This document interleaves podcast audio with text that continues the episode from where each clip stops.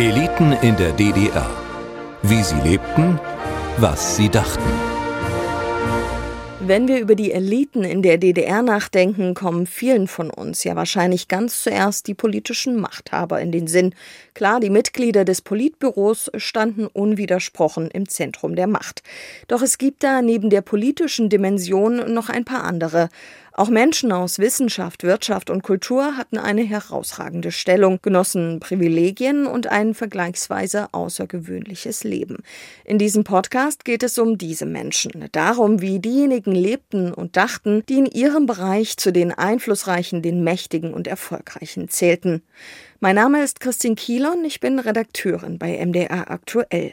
Von der Zeit, über die ich mit meinen Gästen in diesem Podcast spreche, habe ich selbst nur sehr wenig mitbekommen. Als die Mauer fiel, war ich noch ein kleines Kind. Für diese Folge habe ich eine echte Legende in Gotha in Thüringen besucht. Rudolf Weisheit. Für ihn war die DDR-Zeit geprägt von Höhen und Tiefen. Folge 16 Der Hochseilartist ich bin in der DDR aufgewachsen. Ich war zu Hause, das war meine Heimat. Ich habe hier gerne gelebt, muss ich schon sagen. Ich hätte die DDR nicht verlassen können. Ich hätte ja gekonnt. Ich habe mich verantwortlich gefühlt für die ganze Familie, für die vielen Jahre Tradition. Seit 1900 gibt es die Weisheit schon. Rudolf Weisheit steht am Hoftor und winkt einer jungen Frau quer über die Straße.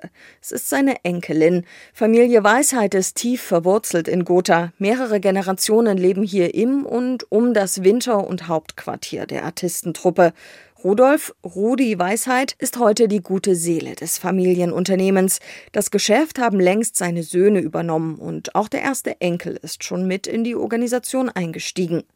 Rudi hat sein ganzes Leben auf dem Hochseil verbracht. Er ist Artist und Musiker mit Leib und Seele. Sein Großvater gründete die Truppe einst. Er heiratete Maria Traber aus der alten Artistenfamilie Traber. Auch die Trabers zeigten Artistik auf dem Hochseil. Gemeinsam mit den fünf Söhnen reiste das Paar durch das Land und die Familie bot Hochseilartistik, Clownerie und Musik dar. Dafür haben sie vom Publikum Spenden bekommen. Im Laufe der Jahre kamen immer mehr Familienmitglieder und waghalsigere Kunststücke dazu. Die Geschwister balancieren in luftiger Höhe mit der Balancierstange oder fahren mit Fahrrädern und sogar mit Motorrädern in bis zu 40 Metern Höhe über das Hochseil um darauf ihre Kunststücke zu machen. Und auch das Turnen auf einem meterhohen, schwankenden Mast gehört zum Repertoire der Truppe. Als Rudi die Hochseilartistik lernte, waren sie noch nicht einmal gesichert, erzählt er. Sie wurden 1942, also noch mitten im Zweiten Weltkrieg, in eine schon zu diesem Zeitpunkt traditionsreiche Artistenfamilie geboren. Welche Erinnerungen haben Sie denn an Ihre Kindheit? An meine Kindheit auf die Erinnerung, als ich so ungefähr fünf, sechs Jahre alt war, musste ich das erste Mal mit meinem Papa, Lorenz Weisheit, festhalten an, Gürtel und dann über das Seil mitlaufen.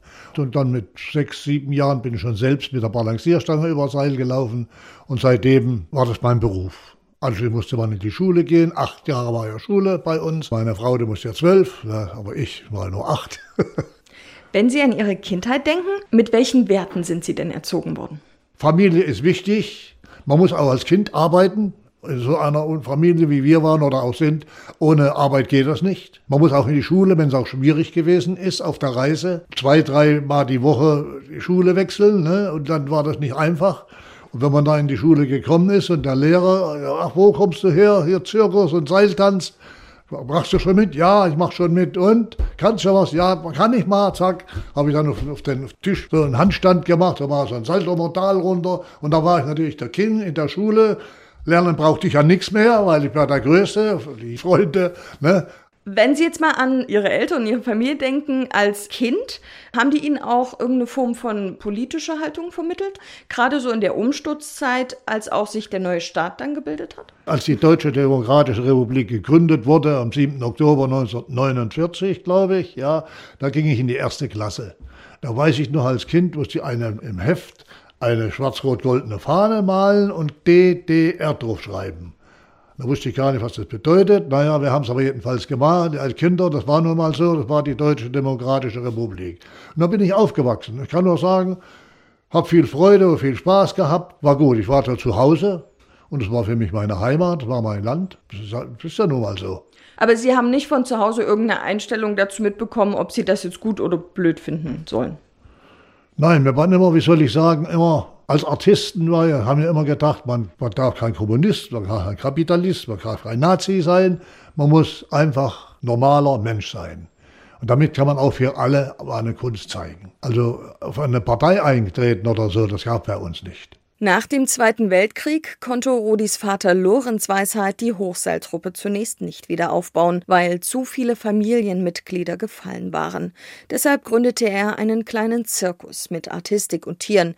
Während ihm die Amerikaner den Zirkusbetrieb nicht erlaubten, hätten die Sowjets sich darüber gefreut und ihm eine Genehmigung dafür gegeben, erzählt Weisheit. Er und seine Geschwister hätten schon früh bei den artistischen Darbietungen mitgemacht. Da war ich ein kleiner Bengel, ich bin nicht hochgeklettert damals, aus der Holzstange, die waren zwölf Meter. Da habe ich wieder oben hingesetzt und hingelegt. So, dann habe ich mein Kompliment gemacht und da haben die Leute applaudiert, da habe ich mich gefühlt, habe ich hin und her geschaukelt mit der Masse, war ein bisschen geschaukelt hat er. Und dann habe ich gesagt, ach, das ist mein Leben. Das wird mein Leben sein. Ich werde nichts anderes machen als Hochseilartistik. Im Jahr 1953 ist Ihre Familie von der DDR-Regierung enteignet worden. Was ist damals passiert? Es war mal in Aachen an der Elbe, haben wir überwintert und lagen alle im Bett schon, abends, um 8, 9 vielleicht. Und es war ja kalt, die Wohnwagen waren ja nicht so wie heute. Ne? Da habe ich einen LKW gehört, also wir haben LKWs gehört, die angehalten haben, absitzen. Eine Hundertmannschaft haben den kleinen Zirkusplatz umstellt. So, und alle, alle raus, wir als Kinder mussten auch raus. Und kalt, war ja kalt, ne? war ja Schnee. Wir mussten auch raus und dann nach einer halben Stunde, haben alles durchsucht, wir konnten wieder ins Bett und den Vater haben sie gleich verhaftet. Die hatten auch alles aufgebrochen, Schlüssel haben sie gar nicht gebraucht. Und mein Vater hat für seine Pferde, hat er das Kleingeld, was Pfennige und fünf Pfennig und mal Groschen, hat nur so einen Marmeladeneimer. Die Pappeimer Marmelade, nach dem Krieg. Der eine Eimer war voll und der andere war halb voll. Deshalb haben sie ihn verhaftet wegen Kleingeldortung und Steuerhinterziehung, haben den Vater verhaftet. Da standen wir da. Alles weggenommen, Pferde konnten nicht mehr, Zirkus nicht mehr machen. So, und da standen wir da plötzlich, was machen wir jetzt? Und da ist Papa zurückgekommen und da haben sie, weiß ich nicht, mit x tausend Mark Steuern, Schulden, wie die hergekommen sind, weiß ich ja nicht. Das Verdienst war damals schlecht, also so viel Steuerschulden konnte nicht. Aber na gut, es war eben DDR-Zeit, es durfte nichts mehr Privates werden. Alles Private musste kaputt machen. Und da haben wir angefangen wieder mit der Seiltänzerei und haben den Zirkus weggemacht. Wir sind eben alte Seiltänzer. Unter dem Namen Arena Weisheit sind die Hochseilartisten also wieder unter freiem Himmel aufgetreten. In den warmen Monaten des Jahres sind sie für ihre Auftritte von Ort zu Ort gereist. Ihre Artistik haben die Familienmitglieder dabei immer weiterentwickelt und über die Jahre geradezu ikonische Auftritte hingelegt. 1959 zu 60, dem Winterquartier, haben wir in Riesa gespielt. Stahlwerk Riesa, die haben für uns einen 30 Meter hohen Gittermast gebaut dann haben wir in Riesa arbeiten gegangen, mein Bruder und ich, in dem Stahlwerk. Mussten ein bisschen helfen, machen und tun. Haben auch ein bisschen was gelernt dort, muss ich schon sagen. So, und dann haben wir 1960 das erste Mal diesen hohen Gittermast in Riesa aufgebaut, im Stadion, am 30. April. Und mein Bruder, der Karl, sagte, pass auf, Rudi, du spielst so gerne so sauber Trompete. Du stellst dich auf den Mast um, bevor du deinen Handstand machst. Als vorletzten Trick stellst du hin und spielst ein Trompetensolo.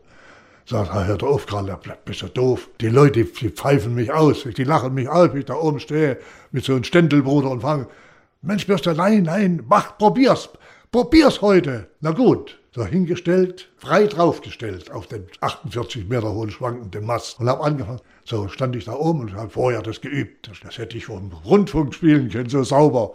So, dann habe ich da oben das gespielt. Die Leute waren Ruhe. Letzter Ton zum Schluss, dachte ich, oh, kein Mucks. Ich dachte nicht, aber das hat ja bloß zwei, drei Sekunden ge. Ein Applaus. Ein Applaus. Und dann habe ich erst die Balancierstange hochgemacht. das war ein Erlebnis. Das erlebt man wahrscheinlich nur einmal im Leben. Das war toll. Da kommt die, die Tränen, wenn ich das erzähle. Ja. Und seitdem ist bei uns ein Gesetz, wer auf dem Mast oben arbeitet, muss ein sauberes Trompetensolo spielen. Doch schon im Jahr 1963 kam ein erneuter Rückschlag für die Artistenfamilie. Vielleicht hatte es mit dem Bitterfelder Weg zu tun. 1959 hatte die Partei beschlossen, dass Kultur zum sozialistischen Bewusstsein erziehen soll. Doch offenbar war die Akrobatik hoch oben in der Luft, die die Weisheits präsentierten, den Funktionären nicht sozialistisch genug. Sie bekamen im Jahr 1963 Berufsverbot, und zwar wegen Dilettantismus. Vor allem diese Begründung ärgert Rudi Weisheit sichtlich bis heute. Immerhin seien die Hochseilshows auf höchstem internationalen Niveau gewesen. Woran lag diese Entscheidung in seinen Augen also tatsächlich? Wir hatten viel Konkurrenz und diese Konkurrenz war in der Partei. Und wir waren nicht in der Partei. Weil, wie ich zu Anfang gesagt habe, wir gehen in keine Partei, wir sind dafür, dass egal wer an was glaubt, wenn er kommt, soll die Kunst sehen, soll sich daran erfreuen. Wir verdienen unser Geld damit und sind wir eben ganz neutral.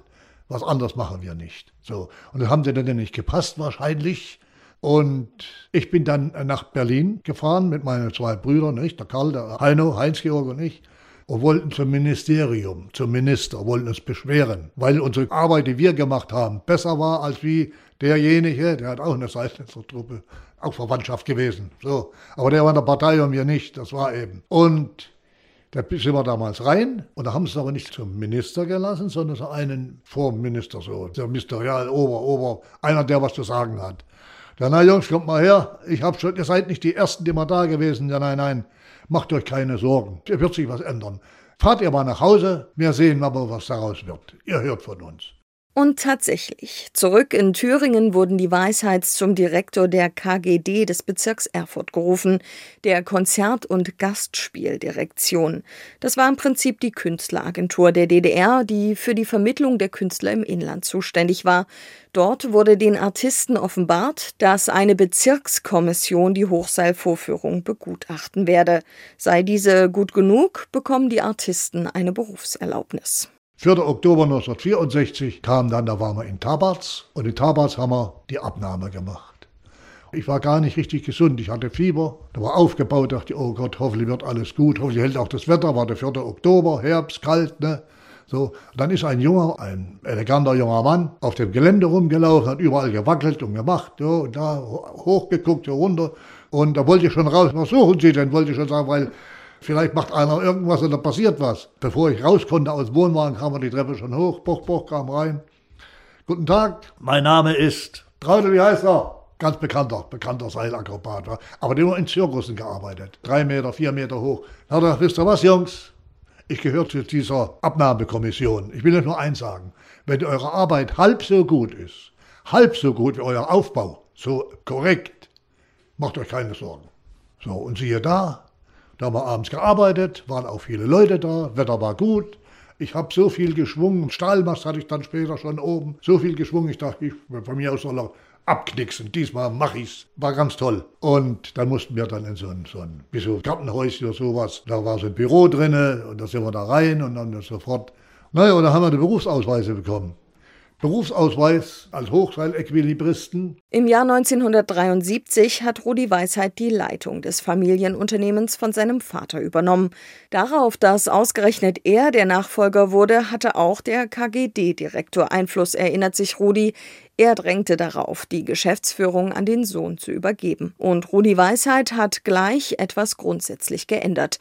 Unter seiner Leitung traten die Geschwister Weisheit nur noch gegen eine vertraglich vereinbarte Gage auf. Um das Eintrittsgeld musste sich fortan der Vertragspartner kümmern, also meist die Stadt, in der sie auftraten. Und siehe da, und dann ging von dann an, von diesem Tag an, also für diesen Jahr 73, ging es uns eigentlich sehr, sehr gut. Es ging aufwärts. Wir haben überall unseren Vertrag gehabt, bei großen Festen, überall unser Honorar gekriegt. Wir brauchten nicht mit dem Teller rumgehen, wir brauchten nicht betteln. Da war ich, da war auch nochmal wichtig, ich war bei der Gastspieldirektion und habe gesagt, wie sieht denn das aus mit den Unkosten? Ja, das ist gar nicht so einfach, nicht so einfach. Da bin ich dann zum Finanzamt, hier nach Gotha, und habe gesagt, wie sieht denn das aus mit den Honorar? Was können wir nehmen, was nicht nehmen? Und da habe ich so weit hingekriegt, da habe ich 40 Prozent vom Honorar 40 Prozent steuerfrei gekriegt. Eigentlich wollte ich ja 50, habe ich nicht gekriegt. Aber 40 Prozent habe ich gekriegt. 40 Prozent steuerfrei Betrag. Und damit muss man natürlich auch alles, alle Unkosten. Und hat auch gereicht. Alle Unkosten, Transportkosten, alles. Neue Kostüme, Requisiten und so, haben alles bezahlt damit, es war wunderbar. Und das, die 55 Prozent, die wir noch hatten, 5 Prozent ging an die KGD. Da hatten wir noch 55 Prozent als Gage. Konnte aufgeteilt werden unter die Artisten. Und das ist immer gut, gut ausgekommen, gut. Konnten ein Autochen anschaffen, konnten im Winter in unseren Wohnungen wohnen, brauchten keine Angst haben. Das war die Zeit in der DDR. Wenn Sie das mal runterbrechen, was würden Sie denn sagen, hatten Sie denn dann so im Monat an Verdienst? Wir hatten so 300.000, 300, 350.000 haben wir schon Honorar haben wir verdient. Das klingt erst einmal nach extrem viel Geld. Doch die Geschwister Weisheit waren schon in der DDR ein richtiges Unternehmen mit entsprechend hohen Unkosten. Sie tourten mit mehreren großen LKWs und Wohnwagen durch das Land, um die riesigen Masten oder Requisiten wie Motorräder zu transportieren. Und im Winter hatten die rund 15 Artistinnen und Artisten häufig gar kein Einkommen. Dennoch, die Hochseilartistik der Geschwister Weisheit war offenbar ein einträgliches gutes Geschäft. Nicht nur für die Familie, sondern auch für die DDR-Führung. Denn die Truppe hat durch ihre Auftritte im kapitalistischen Ausland auch Devisen ins Land gebracht. Trotzdem konnten die Weisheits im Ausland nicht auftreten, wie sie wollten, denn wenn die Staatsführung nicht wollte, dann gab es auch keine Tournee. Also Sie haben es ja in der DDR schon zu einigermaßen großer Bekanntheit gebracht mit Ihrer Artistik. Das ist auch außerhalb der DDR nicht verbogen geblieben, oder? Ja, ja, sicher, sicher. Wir haben in Holland gearbeitet, haben in Österreich gearbeitet, wir haben in der Bundesrepublik gearbeitet. War nicht oft, aber ab und zu war es schon. Das war für uns natürlich was ganz Besonderes. Aber einmal haben wir Verträge gehabt in Österreich, sieben verschiedene Orte. Immer nacheinander. Jeden zweiten, jeden dritten Tag hätten wir ein paar Wochen dort bleiben können. Und siehe da, wir haben gearbeitet in Suhl zum Pressefest und da hat der Chef von der Zeitung, der Rudi soll mal hochkommen zum Chef. Wir waren aber alle schon happy. Unser letzter Platz jetzt hier und dann fahren wir nach Österreich. Stell dir mal vor, die waren schon alle heiß. Dann musste ich da hoch zu dem Chef und da sagt er, Rudi, tut mir leid, wird abgesagt. Als Sie in der DDR nach Österreich, nach Westberlin, nach Holland gefahren sind, haben Sie da nicht mal überlegt, einfach mal dort zu bleiben? Ich meine, Sie hatten Ihre Familie ja immer dabei. Wo wir das erste Mal dann aus waren, da hatten wir nicht die ganze Familie. waren die Enkelkinder, also die Kinder meiner Kinder, die durften dann schon nicht mit. Wahrscheinlich als, als Sicherheit müssen wiederkommen. So. Und wir hatten nie das Interesse drüben. Ich habe mein Honorar bekommen. Meine Cousins von der Familie Traber, auch eine weltberühmte Truppe gewesen oder ist. Wo ich dann drüben war und habe gesehen, dass die selber mit dem Teller rumgehen, wie wir das gemacht haben vorher, sagte ich, nee, nee das, das mache ich nicht mehr. Und wenn ich mein Heimatland verlasse, lacht mein Haus weg. Jeder hat seine Wohnung, jeder hat seine Freunde. Wir sind hier zu Hause. Ich bin zu Hause, ich bin kein, kein Politiker, bin zu Hause. So. Und wenn ich irgendwo hinfahren kann und mein Brot verdienen kann, dann bin ich glücklich. Mehr will ich nicht. Nee, aber so wie meine westdeutsche Verwandtschaft, denen ging es gar nicht so gut. Das habe ich schon gesehen. Also, dann lasse ich das lieber sein. Hat schon seinen Sinn gehabt, warum wir hier geblieben sind. Die Weisheits waren nicht nur Artisten, sondern sie haben auch ein privates Unternehmen geführt. Etwas, was in der DDR eigentlich nicht vorgesehen war. Und trotzdem ist der Familienbetrieb geduldet worden. Warum man sie in Ruhe gelassen hat, sagt Rudi, das wisse er selbst gar nicht so genau. Aber hat er sich dadurch auch privilegiert gefühlt? Die Geschwister Weisheit, die waren ja die bedeutendste Hochseiltruppe der DDR und auch international anerkannt. Inwiefern würden Sie denn sagen, dass dieser Status Ihnen Privilegien oder eine privilegierte Stellung in der Gesellschaft eingebracht hat? Ich will mal sagen, der Staat hat für uns nichts getan. Wir haben auch nichts gekriegt vom Staat. Wir mussten alles selber verdienen. Es war auch schwierig, auch ins kapitalistische Ausland zu kommen. Und deshalb hätte man uns ein bisschen, bisschen unterstützt. Da wäre es ja nicht einfacher gewesen. Privilegien hatten wir nicht. War nur mal, nee, das war ganz schwierig. Ging gar nicht. Wir haben auch gedacht, ist aber eine Sowjetunion. Das wäre doch was. Es ging absolut nicht. Es ging absolut nicht. Entweder wollten die Russen das nicht oder unsere Leute, die wollten das nicht. Bleibt immer schön hier. Das kostet nur Geld. War auch ganz schwierig. Wäre gerne das so. Ich war ja privat, war ja dort. Sind wir extra vom Staat, vom, ja, vom Ministerium eingeladen worden, nach Moskau zu fahren, um das mal anzugucken. Die Artistenschulen dort, ja, drei oder vier große Artisten. Die Russen waren ja gut.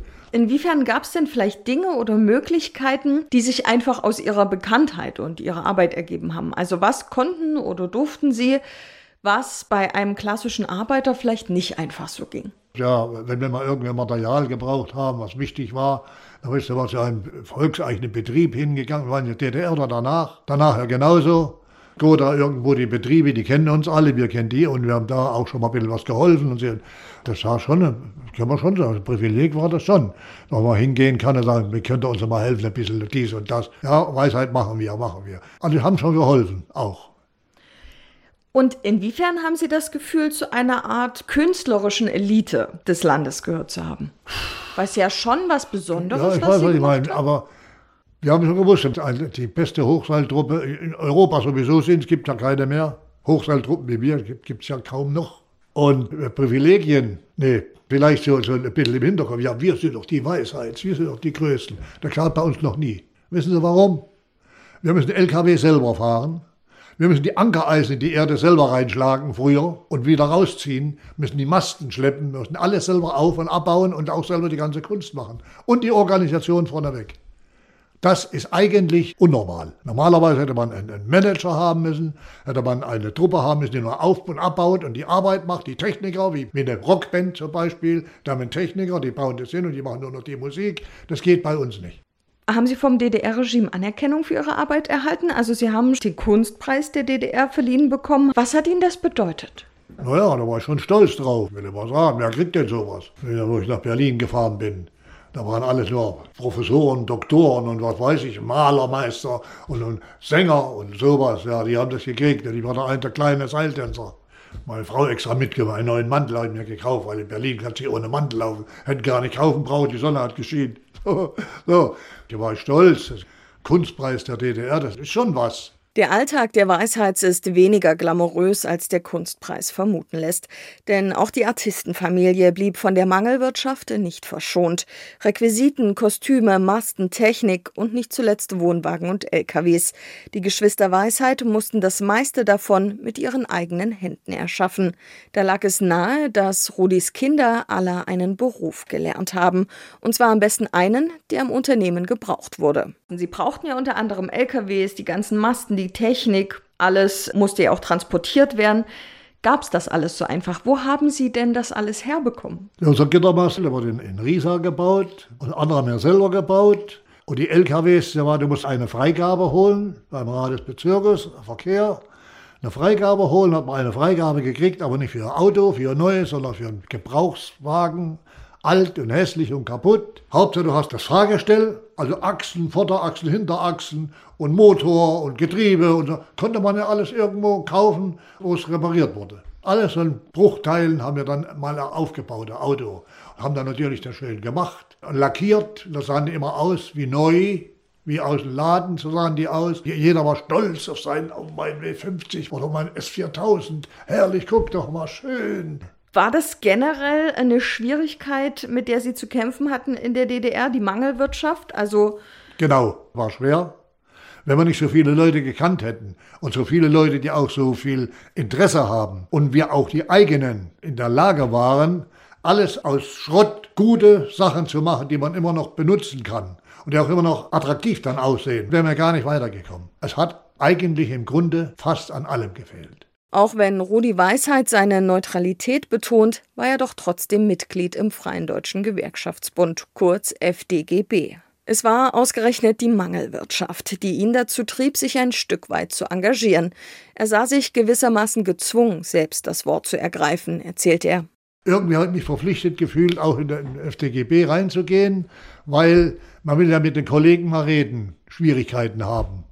Es hat auch ein bisschen, wie soll ich sagen, auch doch was geholfen, aber ein bisschen spät. Wir saßen dort bei dem FDGB zusammen, Kunst, FDGB Kunst, zusammen und da war der damals der Chef vom Bezirk, Müller hieß er, hat uns eingeladen, die Künstler, da waren wir so 25, 30 Artisten und Musiker, alle meiste Musiker und Sänger. So saß ich hier mir gegenüber war der Müller, rechts und links von ihm eine Dame, die alles aufschreibt. War ja ihr Ministerpräsident, der Müller war die Partei. Ja, dann erzähl doch mal irgendwie, was fehlt.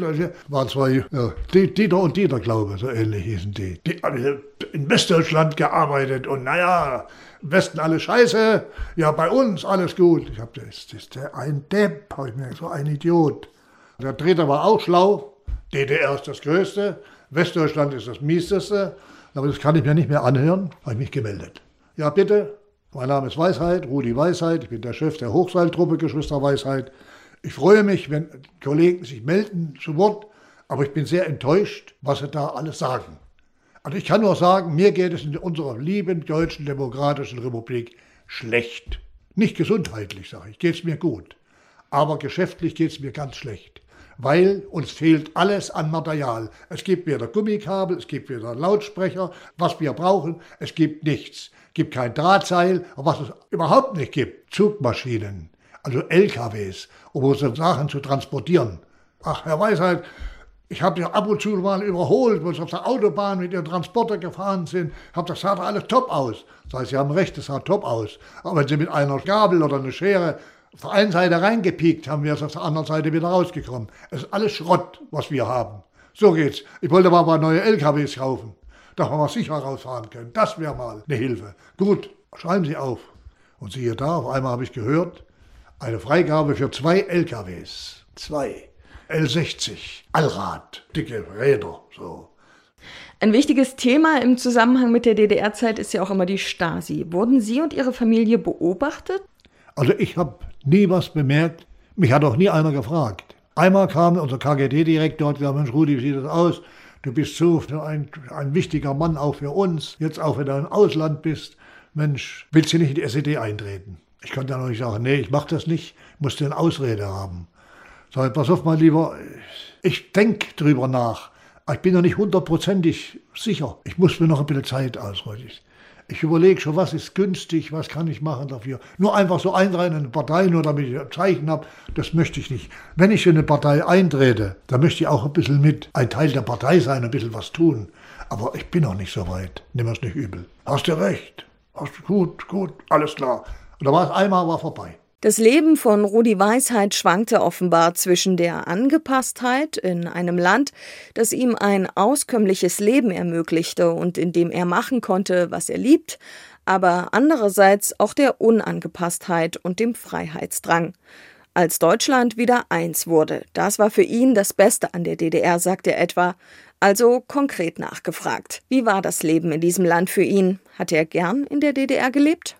Ich bin in der DDR aufgewachsen. Als Kind war ich in der Schule, es gab die FDJ, die Jungpioniere. Da war ich zwar nicht drin, hatte kein Halstuch, obwohl ich ein bisschen als Kind gedacht habe, oh, die haben so schöne Halstücher, ich habe keins. So, am liebsten hätte ich eins gehabt, hatte keins. Ich war zu Hause, das war meine Heimat. Ich habe hier gerne gelebt, muss ich schon sagen. War auch gerne mal woanders, aber die Heimat zog mich halt immer wieder hierher. wir hätten auch früher abhauen können, aber hätte auch nichts genutzt. Sowieso Deutschland wieder eins geworden, Gott sei Dank. Aber ich hätte die DDR nicht verlassen können, auch wenn ich gekonnt hätte. Ich hätte ja gekonnt. Wir haben die Kinder auch dann mitgehabt, die Kleinen durften wir dann mitnehmen. Wir hätten ja auch weg, wegbleiben können. Was hätte ich denn jetzt gemacht? Ich hätte ein Haus verloren, hätte meine Heimat verloren. Vielleicht wäre mir ganze Truppe auseinander, die ganze Familie wäre auseinandergebrochen. Das wollte ich nicht. Ich wollte nein, ich habe mich verantwortlich gefühlt für die ganze Familie, für die vielen Jahre Tradition. Seit 1900 gibt es die Weisheit schon. Und da hast du Verantwortung und das, was willst du, ein bisschen, bisschen scheiß Westen. Warum willst du abhauen und alles kaputt machen? Ich finde es spannend, dass Sie den Begriff Heimat benutzen, gerade weil Sie ja eigentlich ein Reisender sind. Na gut, ich bin ein Reisender, bin aber schon über 50 Jahre hier in dem Haus, was wir damals gekauft haben und abgezahlt haben und abgerissen und neu aufgebaut. Da war ja alles Schrott hier. So. Und das ist ja meine Heimat. Das ist meine Heimat. Die Wurzeln sind in Zelamelis, also in Thüringen. Und es ist doch schön, dass sie weitergewachsen sind und wir in Thüringen weiter sind und wir sind ja zu Hause, fühlen uns hier wohl. Wenn Sie heute an die DDR-Zeit zurückdenken, gibt es denn etwas, was Sie aus heutiger Sicht vielleicht anders machen würden? Wir hätten gar keine andere Möglichkeit, was anders zu machen. Höchstens arbeiten gehen. Hätte man Beruf erlernen müssen. Ich hätte nur als Hilfsarbeiter arbeiten können irgendwo. Ich habe ja keinen Beruf erlernt. Ich habe ja den Beruf erlernt als Hochseilartist. Gell, als Kind schon richtig erlernt, den Beruf. Aber ich war nicht in der staatlichen Artistenschule. Ja, da gab es keine Hochseilequilibristen. Da gibt es ja alles, aber keine Hochseilequilibristen. Aber ich habe immer eine Enkeltochter, ne, die war an der staatlichen Fachschule in Berlin. Artistenschule vier Jahre lang. Und wenn ich sehe, was sie alles macht und tut und macht, dann bin ich eigentlich stolz, dass sie das gemacht hat. Als 1989 die Wiedervereinigung kam, geriet das Familienunternehmen Geschwister Weisheit in Schwierigkeiten. Die Aufträge fielen weg, nur ein paar wenige Verträge hielten sie über Wasser. Anfang der 90er Jahre haben die Hochseilartisten jedes Jahr mehrere Monate in einem Freizeitpark im Westen Deutschlands gearbeitet, um über die Runden zu kommen. Obwohl er schon in der DDR marktwirtschaftlich hat denken müssen, sagt Rudi Weisheit, sei das eine große Umstellung gewesen. Doch es ist ihm gelungen. Die Hochseiltruppe tourte wieder und trat auch eine Zeit lang im renommierten Zirkus Krone auf. Rudi gab das Ruder nach und nach an die nächste Generation ab. Im Jahr 2011 feierte er schließlich seinen Abschied vom Hochseil beim Internationalen Zirkusfestival von Monte Carlo. Es war nicht einfach in Monte Carlo. Ich konnte nicht mehr viel machen, aber habe mit meinem kleinen Mädchen, Johanna, die habe ich mit hochgenommen und er hat sie hinter mir hergelaufen, wie ich mal als Kind angefangen habe bei meinem Vater hat die bei mir angefangen, mir zwischen die Beine durch, aufs Knie gesetzt, habe mich hingekniet, auf die Schulter gesetzt, so ein Küsschen gegeben, der kleinen Mädchen, den Opa und dann wieder runter. So hat die Nummer angefangen. War natürlich klasse und haben schön gearbeitet, kam auch sehr gut an, Monte Carlo. Dann alle nochmal die Manege, so, und dann alle raus. Die Kleine ist immer stehen geblieben. Es geht raus. So, und dann kam dann der Sprecher. Die Petit kam zu mir und hat mir die Hand gegeben und erzählt, sein Französisch, ich wusste nicht, was er gesagt hat, konnte ich ja nicht. Und da haben sie mich verabschiedet aus der Manege, weil das meine letzte Vorstellung ist. Das war schön. Also die Leute applaudiert haben hinten und auch die Kollegen, die anderen Amerikaner oder Russen oder Chinesen, alle so. Und auf einmal ist es eine, eine friedliche Welt mit vielen verschiedenen Nationen. Könnte nicht die Welt so sein? Bis heute sind die Geschwister Weisheit aus Gotha die größte und erfolgreichste Hochseiltruppe Europas. 15 Familienmitglieder bis hin zu den ersten Urenkeln von Rudi Weisheit vollführen heute ihre waghalsigen Kunststücke auf dem Hochseil und führen die Familientradition weiter. Und das sehr erfolgreich. Wäre die Corona-Pandemie nicht gekommen, hätte 2020 das bisher beste Jahr für die Artistenfamilie werden können. Aber dieser Rekord muss nun noch etwas warten. Das war mein Gespräch mit dem Hochseilartisten Rudolf Weisheit. Vielen Dank, dass Sie wieder mit dabei gewesen sind und ich hoffe, dass wir wieder ein paar spannende Perspektiven eröffnen konnten. In der nächsten Folge unseres Podcasts begrüßt Sie dann an dieser Stelle wieder mein Kollege Jan Kröger. Und wenn Sie nicht so lange warten wollen, dann hören Sie doch bis dahin mal in unsere anderen Podcasts rein. Wir haben da zum Beispiel etwas Futter für die grauen Zellen im Angebot. Im gesellschaftsphilosophischen Podcast Das große Ganze geht es um Themen, über die Sie mit Freunden und Familie garantiert auch schon einmal leidenschaftlich diskutiert haben. Eliten in der DDR. Der Podcast erscheint jeden Monat auf mdraktuell.de, in der ARD Audiothek, bei YouTube und überall, wo es Podcasts gibt.